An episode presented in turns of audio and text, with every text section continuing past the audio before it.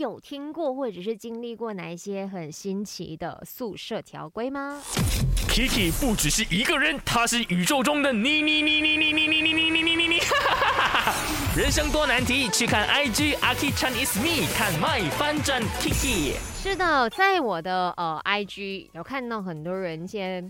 他们 list 出来的，那我觉得说好像都还好，没有到非常的古怪。比如说啊，晚上十点之后就一定要关灯啦，或者是呢，呃，不能够浪费水啦，或者是每一样东西都要写名字啦，这些都好像还蛮多人都会经历的。那我就哦，之前有在那个迪卡，就台湾的一个 app 啦，一个平台这样子，一个 forum，就看过一个女生，她有讲。他说她在宿舍的时候呢，遇到一个很奇葩的学姐室友，然后那个学姐呢还列小十三项的条规，我就上网 search 回，那我就发现到，OK，现在我念给你们听哈。第一，不管怎么样都要穿长裤，哇，连人家的那些衣服的长度都要管了，不能吃荤食，那这个学姐应该是素食人啊。然后呢，洗澡睡觉都要戴口罩，哇哦。这学妹呢，每天都被水呛到的感觉，现在呢肺好痛啊，还要呢，呃，就带到长痘痘了。然后现在因为是防疫期间，所以不可以开冷气，不可以开风扇，不可以开窗。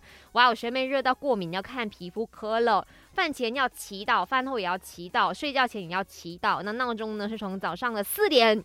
想到早上的十点关掉就会被骂，然后呢，穿裙子要膝盖以下，不能穿露胸，不能够靠近异性，因为呢怕室友谈恋爱，电话会吵到人。半夜十点要关灯，不能够化妆染头发，因为觉得女生要自洁。然后水的线呢，哦，水线用超多，然后不可以吃泡面油炸，因为那个学姐她现在正在瘦身当中。哇哦，如果是我的话，我很给小的，我一定会反着做。